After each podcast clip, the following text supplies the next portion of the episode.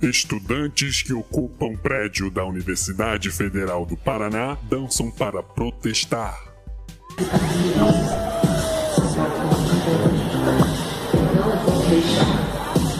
Ai ai, nem vou comentar essa porra, vai. Próximo.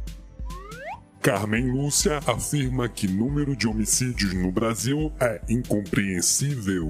Devido ao alto número de assassinatos no país, 58 mil só no ano passado, a presidente do Supremo Tribunal Federal, Bento Carneiro, é, quer dizer, ministra Carmen Lúcia, afirmou nesta segunda-feira que o número de homicídios no Brasil, é superior ao de países que estão em guerra, é incompreensível. Pois é, Lúcia, estamos em guerra há muito tempo. E não é só entre os civis que o número de mortos é absurdo, não. Só para vocês terem uma ideia, o número de policiais mortos ao longo dos últimos 22 anos, em termos percentuais, é maior do que o das baixas nas Forças Armadas dos Estados Unidos em qualquer guerra que o país já tenha participado, incluindo a Primeira e a Segunda Guerra Mundial. Nesses 22 anos, 90 mil homens serviram PM, sendo que cerca de 3.100 morreram que dá uma taxa de mortalidade de 3,43%.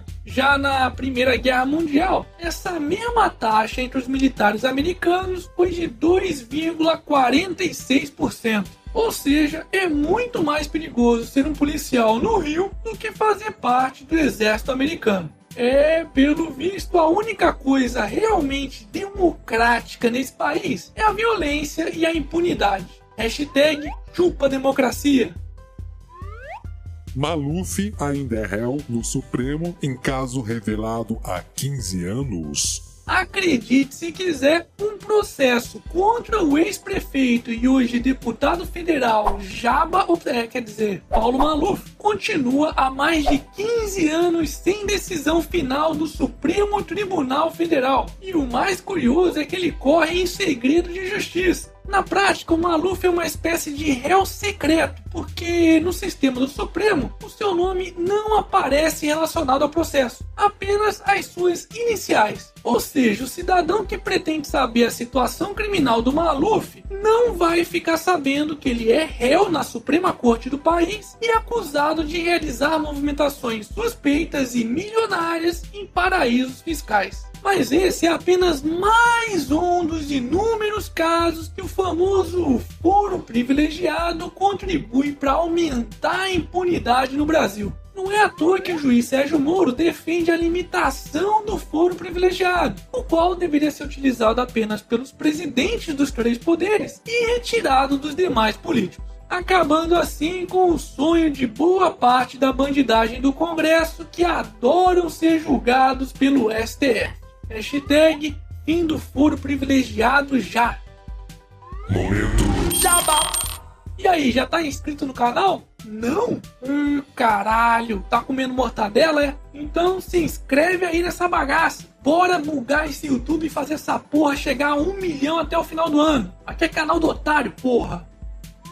Cerimônia no Planalto custou mais de meio milhão. Fafá de Belém recebeu 15 mil reais. E aí, gostou da festa da cerimônia de entrega da Ordem do Mérito Cultural de 2016, realizada nessa segunda-feira no Palácio do Planalto? O quê? Não foi convidado?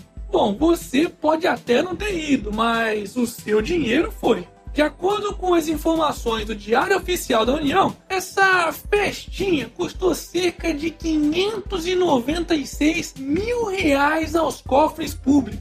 Pois é, enquanto os otários dos brasileiros estão cortando os gastos, o bananão do Temer resolveu agradar a classe artística, promovendo essa festinha. Hashtag somos todos otários.